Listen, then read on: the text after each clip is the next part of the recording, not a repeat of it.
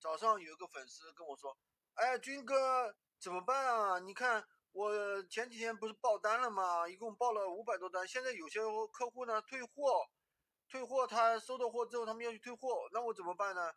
哎呀，我说这个很好办啊。他说：“你你看闲鱼他也没有那个订单管理系统，我也不知道哪个是我在拼夕呃闲鱼这边的订单，我要去找拼多多那边对应的订单。”我都要找死了，我一个个找，有的人是七天以前的，有的是十四天以前，我怎么办啊？我怎么去找啊？我说这个东西很简单嘛，如果是都是确认到货的，那你看一下那边啊，你在拼夕夕那边随便找一个订单，跟他同样产品、同样金额的、同样规格的产品，你直接给他退掉不就可以了吗？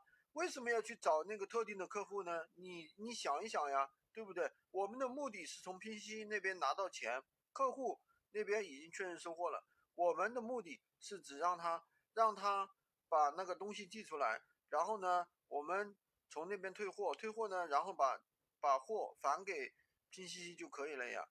那为什么一定要对一定要一件对一件呢？对不对？你用这个巧妙的方法不就可以搞定了吗？好吧，这就是一个非常巧妙的方法啊。